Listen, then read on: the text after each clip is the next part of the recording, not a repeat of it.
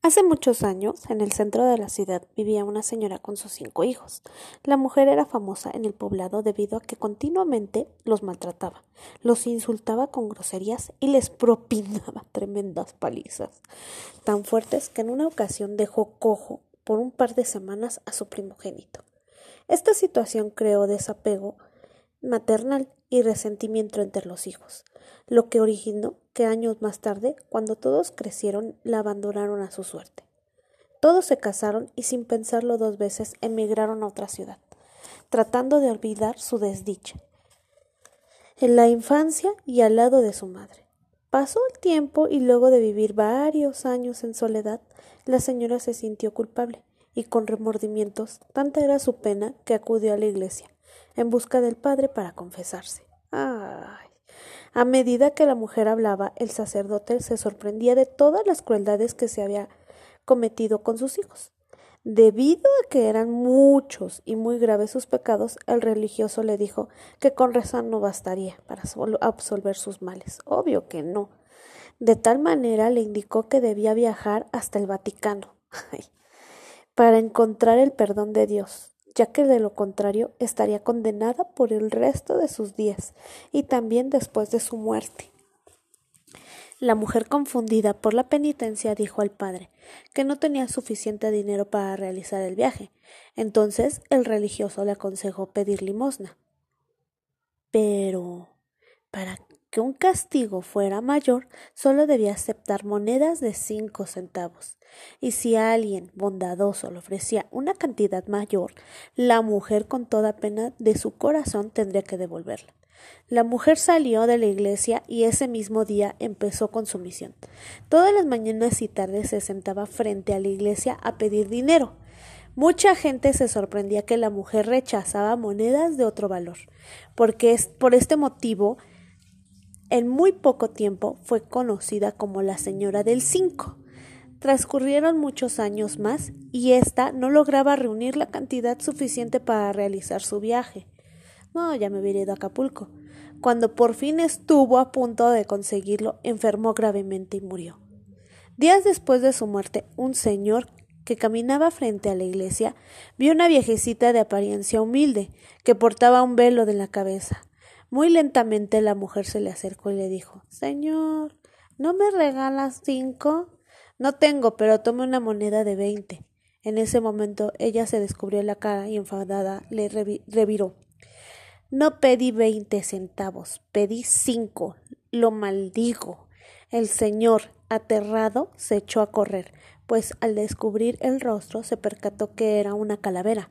A partir de esa noche todo cambió en la ciudad pues muchas personas relataban lo mismo acerca de esa aparición, pero lo peor estaba por venir. Aquellas personas que obsequiaban monedas distintas a la cantidad que pedía la anciana eran maldecidas, por lo que poco a poco el tiempo eran víctimas de desgracias más crueles.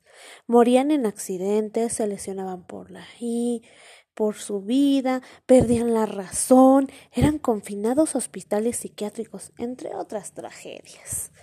Híjole, qué mala. Ante la situación, los ciudadanos tomaron sus precauciones. No salían a la calle si no llevaban consigo por lo menos una moneda de cincuenta centavos. Lo mismo sucedió dentro de los hogares. Las amas de casa siempre procuraban tener un frasco con ese tipo de monedas, pues el espectro de la anciana en pena se, vio también tocando puertas. ¿No, ¿No me regalan un cinco?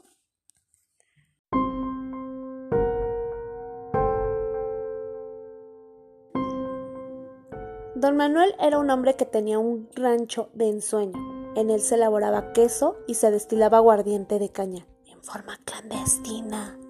Un día caluroso y seco, todos los trabajadores que laboraban ahí dieron comienzo a la trituración del primer corte de la temporada de zafra.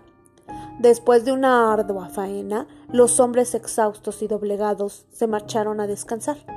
Todo el mundo roncaba por la fatiga. se mecían en sus hamacas de pitas coloradas, todo era paz y quietud. Cric, cric, cric, cric. Junto, justo cuando el reloj dio las doce de la noche, sucedió algo increíble. De la profundidad de lo más oscuro y tenebroso de la noche surgió un horroroso animal, que de inmediatamente se arrojó sobre el más apartado de los trabajadores que dormía plácidamente. Tenía la forma y el tamaño de un lobo salvaje. Su hocico abierto dejaba ver relámpagos de luz, y en sus ojos aparecían llamaradas de enrojecidas, la negrura de la noche. Un presentimiento advirtió al trabajador del peligro. Abrió los ojos somnolientos y antes de lanzar un grito de horror, se ahogó en su garganta asfixiada.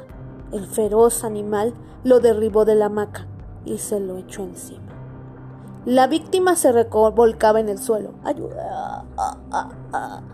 Y jadeó, y la lucha despertaron a los demás hombres. Horrorizados gritaban. ¡Es el cadejo! ¡Es el cadejo! Pongan al revés sus ropas y orinen sus cinchos. Pronto, que se los come, que los mata.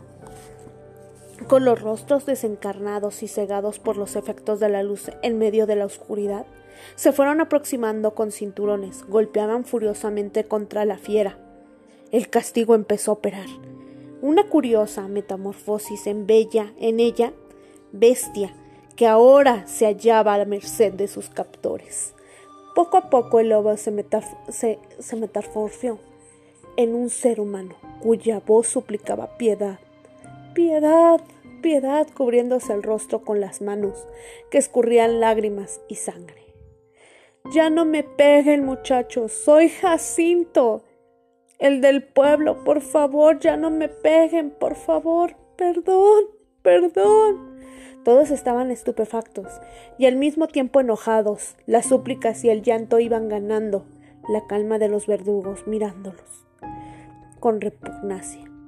Uno de los hombres más enojados gritó Estúpido. Eso te pasa por andarte haciendo pasar por el cadejo. ¿Ves lo que te deja la magia negra? Todo el pueblo se enteró del acontecimiento y Jacinto cayó en, el desprestigio. Se cuidó de no volverse a meter en aquellos asuntos parapsicológicos. Ni siquiera él podía explicar esa transformación en su personalidad. Cuenta la leyenda que el cadejo era un feroz animal con cuernos y ojos rojos, que acostumbraba a perseguir a los ebrios.